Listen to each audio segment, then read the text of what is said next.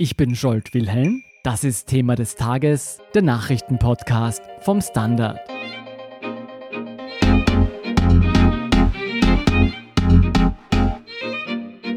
Die Corona-Krise hat Österreichs Arbeitnehmer voll getroffen. Noch nie waren nach dem Zweiten Weltkrieg mehr Menschen in diesem Land arbeitslos als heute. Wie schlimm die Situation wirklich ist und welche Folgen die Rekordarbeitslosigkeit haben könnte, erklärt Andras Sigetvari. Und danach werfe ich mit Flora Niederndorfer einen Blick nach Schweden. Dort versucht man nämlich auf eine andere, sehr riskante Art die Corona-Krise zu bekämpfen. Andrasch, wie schlimm ist die Situation am österreichischen Arbeitsmarkt? Ja, die Situation ist, da gibt es gar nichts zu beschönigen, die ist natürlich schon sehr schlimm. Also es ist erstmals in der Zweiten Republik, das ist ja jetzt heute eh schon durch die Medien gegangen, mehr als eine halbe Million Arbeitslose, das ist ein Plus von eigentlich 200.000, die jetzt allein in diesem März ihre Arbeitsstelle verloren haben. Und das sind 200.000 Einzelschicksale, das ist natürlich dramatisch. Und andererseits ist das natürlich auch für eine Volkswirtschaft nicht leicht zu verkraften. Hinzu kommt ja noch, dass ja dann nochmal etwa 250.000 Menschen so die Schätzung Übersetzung in Kurzarbeit angemeldet worden sind, die also ebenfalls dem Arbeitsmarkt zumindest zum Teil nicht mehr zur Verfügung stehen. Ist diese Rekordarbeitslosigkeit allein auf die Corona-Krise zurückzuführen? Also da kann man nur spekulieren, zum allergrößten Teil sicherlich. Also man sieht, es ist natürlich stark der Tourismus betroffen, wo die Wintersaison ja vorzeitig geendet hat. Das ist natürlich ein wirtschaftliches Drama für Regionen wie Tirol und Vorarlberg. Es ist natürlich der Bau stark betroffen, es ist der Handel stark betroffen, wo die Geschäfte jetzt zu sind. Zugleich gibt es einzelne Stimmen, zum Beispiel der Chefökonom der Industriellen Vereinigung, Helmenstein, der meint, so ein starker Anstieg der Arbeitslosigkeit, das kommt doch etwas überraschend und der sagt, da ist vielleicht auch etwas anderes im Gange nebenbei. Also es gab ja schon Ende des vergangenen Jahres immer Diskussionen, wie kommt jetzt irgendwann wieder ein Abschwung, wird jetzt irgendwann wieder schlechter werden in der Wirtschaft. Und da gibt es einzelne Stimmen, die meinen, ja, da wird nebenbei auch sozusagen noch unter Anführungszeichen in wirtschaftlichen Bereichen aufgeräumt, wo ohnehin eine Korrektur zu erwarten gewesen wäre. Also es ist primär Corona und dann kann man spekulieren darüber, dass da noch etwas anderes auch mitspielt. Du hast es schon angeschnitten, aber wen trifft die derzeitige schlechte Wirtschaftslage denn besonders hart? Also man muss sagen, in normalen Arbeitsmarktberichte, die wir zum Beispiel journalistisch auswerten, machen wir das eben so, dass wir uns einen Bereich aussuchen, wie steht es bei der Langzeitarbeitslosigkeit, wie steht es bei migrantischen Arbeitslosen oder was ist mit Frauen, Männern. Und wenn man sich diesen Bericht jetzt des AMS anschaut für März, dann muss man sagen, da geht eigentlich diese Schleiße der Verwüstung, die durchzieht eigentlich alles, also von Ost nach West, Inländer, Ausländer, Frauen, Männer, alle alle Branchen. Also die Arbeitslosigkeit ist überall stark gestiegen, auch was den Bildungsgrad betrifft, genauso Akademiker wie Menschen mit Pflichtschulausbildung. Wenn man da mit der Lupe hinschauen möchte, dann kann man natürlich schon Unterschiede sehen. Einerseits hat es Junge stärker getroffen, also Menschen unter 25 Jahren. Hier war der Anstieg mit fast 92 Prozent, also es gab fast eine Verdopplung bei der Zahl der Arbeitslosen. Das hat natürlich viel damit zu tun, dass vor allem jetzt Sektoren stark getroffen worden, wie eben Tourismus, wie die Leiharbeit mit eher instabilen Beschäftigungen Beschäftigungsverhältnissen. Es gibt auch eine gewisse Ost-West-Divergenz, also der prozentuelle Anstieg ist im Westen, ist in Salzburg, in Tirol deutlich höher als in Wien, hat eben auch mit dem Tourismus zu tun und auch damit, dass in diesen Regionen die Arbeitslosigkeit immer schon niedriger war. Das heißt, das ist auch ein statistischer Effekt, den man sieht. Und natürlich gibt es auch einen etwas stärkeren Anstieg bei Menschen zum Beispiel mit Pflichtschul- oder auch Lehrausbildung als bei Akademikern, aber auch dort gibt es durchwegs nur Anstiege. Und da muss man sagen, die letzte schlechte Nachricht ist ja noch, dass es damit noch nicht vorbei war. Das waren jetzt vor allem Bereiche, wo gekündigt wurde, wo sehr kurzfristige Kündigungsfristen erlaubt sind, wie zum Beispiel eben Tourismus, Gastronomie und viele im Angestelltenbereich, wo längere Kündigungsfristen sind. Da wurde erst mit Ende März gekündigt. Also da schlägt auch erst viel jetzt ab 1. April beim AMS auf. Was sind denn langfristig die Gefahren einer hohen Arbeitslosenrate? Also viele Expertinnen und Experten warnen vor einem, man nennt das auch Sockelarbeitslosigkeit. Also wenn die Arbeitslosigkeit jetzt mal steigt und Menschen den Job verlieren, dann wird das für viele langfristig gar nicht so dramatisch sein, weil sagen wir, die Wirtschaft öffnet wieder in ein oder zwei Monaten, dann werden ja diese Handwerker, Bäcker, Bäckerinnen, die werden ja alle gebraucht. Dieser Bedarf ist ja nicht weg. Mhm. Das heißt, die haben dann gute Chancen zurückzukehren.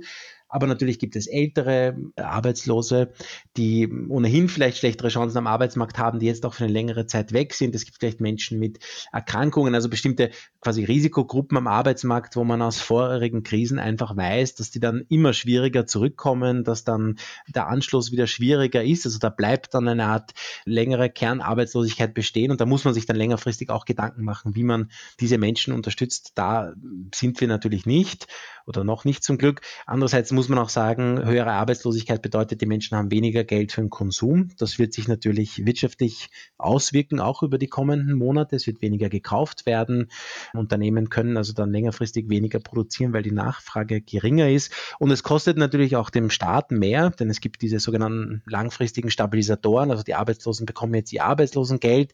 Sie werden dadurch aufgefangen, aber das kostet natürlich auch dem Staat Geld. Und das alles trägt zur Rezession bei. Und das alles drückt natürlich langfristig die wirtschaftlichen Aussichten doch spürbar. Ja? Aber so wie ich das durchgehört habe, gibt es durchaus Grund für Optimismus, dass zumindest viele der jetzt wegfallenden Jobs nachher wieder gebraucht werden, wenn diese Krise zu Ende ist. Nee, ich würde sagen, es besteht Grund zu Optimismus und zum Pessimismus gleichzeitig. Also was sozusagen sicher richtig ist, dass wenn Teile des Handels wieder öffnen, wenn Gasthäuser wieder öffnen, viele Menschen wieder ihren Job bekommen werden. Langfristig ist natürlich das Problem, dass einerseits bei allen wirtschaftlichen Prognosen ja bisher so nur Österreich angeschaut wird. Das heißt, man sagt, okay, was passiert in Österreich, wenn die Wirtschaft wieder anstartet im Mai oder Juni? Zugleich beruht ja ein sehr großer Teil unseres Wohlstandes auf Exporten, Exporte nach Deutschland, Exporte in die USA, nach Italien, Spanien. Und da sieht es einfach in vielen Ländern nicht gut aus. Da genügt ein Blick in die USA. Das heißt, da wird eine zweite Welle auf uns zukommen, einfach weil da andere Länder in eine Wirtschaftskrise rutschen durch diese Corona-Pandemie und wir auch weniger ausführen werden können. Und sicher negativ kommt auch hinzu, dass ja viele Betriebe, die jetzt ja vorgehabt haben zu investieren, nicht, man denke nur an einen Tourismusbetrieb, der jetzt die Wintersaison gut über die Runden gebracht hat und der jetzt vielleicht seinen Wellnessbereich ein bisschen erneuern wollte, die werden das jetzt nicht machen, weil einfach die Unsicherheit sehr groß ist oder die werden das dann nicht machen, wenn weiterhin diese Unsicherheit bleibt.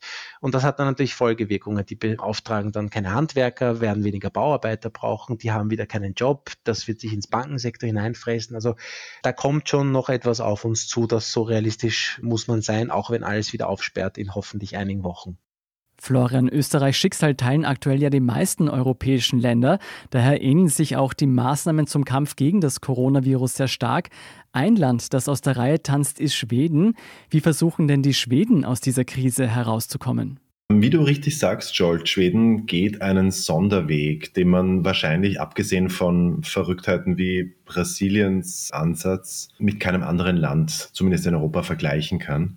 Schweden setzt, wie es der Tradition des Landes entspricht, ganz stark auf Empfehlungen. Konkret Ministerpräsident Stefan Löfven findet, dass es reicht, an die Verantwortung der Bürgerinnen und Bürger zu appellieren. Er spricht von Erwachsenen, die sich jetzt dieser Herausforderung stellen müssen.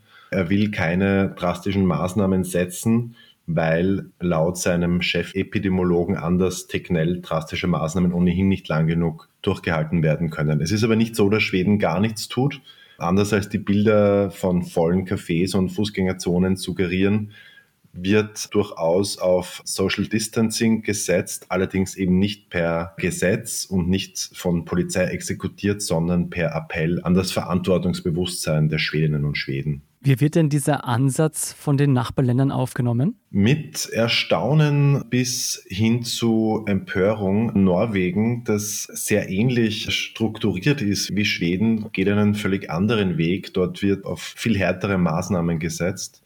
Dänemark war beispielsweise eines der ersten Länder in Europa, das die Grenzen geschlossen hat. Sogar Deutschland war erst danach an der Reihe.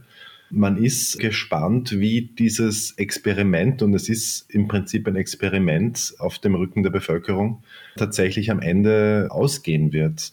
Es gibt viel Kritik am schwedischen Weg, aber vor allem wird mit Interesse auf diesen Weg geblickt. Was ist denn aus gesundheitlicher Sicht das Ziel dieses Ansatzes? Man muss zuallererst bedenken, dass Schweden eine sehr kleine Zahl an Intensivbetten hat. Mhm. Ich glaube, dass nur Portugal in der Europäischen Union weniger Betten auf Intensivstationen zur Verfügung hat als Schweden. Man hat einen eilig aufgebaut, ein Notlazarett in einem Messegelände. Es gibt immer wieder die Ansicht, es ginge in Schweden um Herdenimmunisierung. dem ist im momentanen Ansatz nicht so. Man versucht natürlich stark die Risikogruppen zu isolieren. Es sind zum Beispiel mittlerweile Besuche in Altersheimen verboten, eines der wenigen tatsächlichen Verbote, die der Ministerpräsident Löfven ausgesprochen hat. Und auch Veranstaltungen über 50 Personen sind mittlerweile verboten und fährt ansonsten genauso auf Sicht, wie es ja auch die Regierung hierzulande tut. Dennoch könnte man diesen Weg durchaus kritisch sehen. Man riskiert ja nicht zuletzt, dass sehr viel mehr Menschen an Covid-19 erkranken als in anderen Ländern. Wie rechtfertigt man das denn? Geht es da rein um den Erhalt der Wirtschaft? Naja, einerseits hat Schweden jetzt schon recht dramatische Zahlen. Mit Stand 31. März stehen wir bei 4.435 Infizierten und 180 Toten in einem Land, wo frappierend wenig getestet wird. Es waren auch Stand gestern 36.000 Tests bisher durchgeführt worden.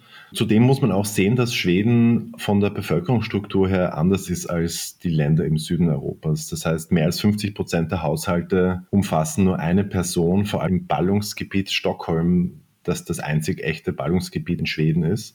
Der Rest des Landes ist sehr dünn besiedelt. Das heißt, man hofft von Seiten der Regierung auch auf die demografischen Vorteile des Landes. Mhm. Trotzdem riskiert man vor allem durch dieses laxe Testen natürlich eine gigantische Dunkelziffer. Und wenn man zum Beispiel die Klimaaktivistin Greta Thunberg verfolgt hat, die ja selbst Symptome von Covid-19 registriert hat, aber bisher nicht getestet wurde, fragt man sich schon, warum die Regierung erst jetzt angekündigt hat, endlich mal flächendeckende Tests einzuführen. Ist da ein Gedanke auch, dass man versucht, die Wirtschaft weiter am Laufen zu halten? Bestimmt. So wie Chefepidemiologe Tegnell, der ein bisschen der Wunderwutzi der schwedischen Corona-Bekämpfung ist und omnipräsent im Fernsehen ist, wie Tegnell sagte, kann man seiner Meinung nach weder die Wirtschaft noch das Schulsystem über Monate hinweg lahmlegen.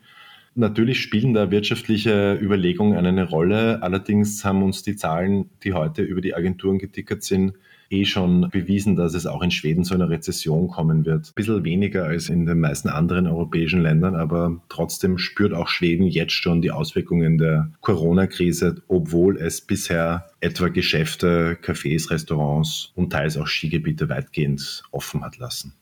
Großbritannien hat es am Anfang der Corona-Krise ja auch mit einem Durchseuchungsmodell versucht, ist dann aber zu der Erkenntnis gekommen, dass das Gesundheitssystem dadurch kollabieren würde. Denkst du, Schweden könnte letztlich doch noch einlenken und auf den restriktiven Weg anderer europäischer Länder wechseln?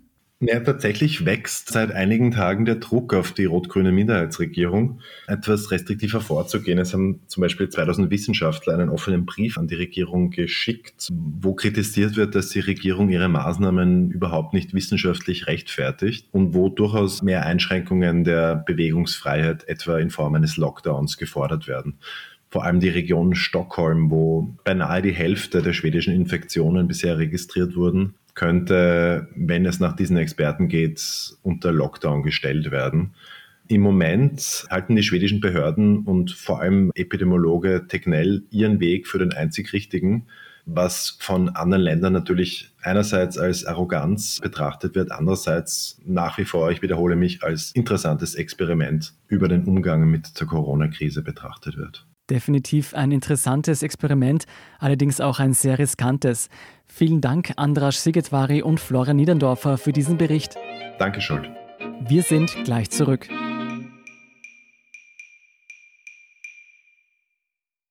Guten Tag, mein Name ist Oskar Bronner.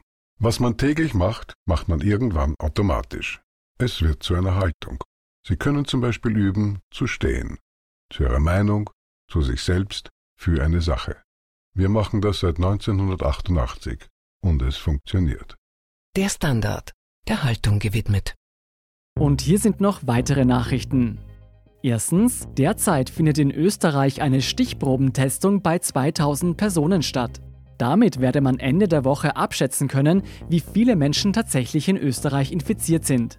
Zweitens, die Sozialwirtschaft erhöht die Gehälter und reduziert ab 2022 die Arbeitszeit um eine Wochenstunde. 125.000 Beschäftigte im Pflege-, Gesundheits- und Sozialbereich verdienen nun um 2,7 Prozent mehr. Drittens, 3500 außerordentliche Zivildiener haben ihren Dienst angetreten. Sie helfen bei der Betreuung älterer Menschen sowie bei Kranken- und Rettungstransporten, um Personalengpässe zu verhindern. Und viertens noch ein Tipp für alle Eltern und Schüler. Der Standard hat einen kostenlosen Schulaufgabenplaner veröffentlicht. Damit kommen Sie weniger gestresst durch den Unterricht in den eigenen vier Wänden. Den Aufgabenplaner und die aktuellsten Informationen zum weiteren Weltgeschehen finden Sie auf der Standard.at.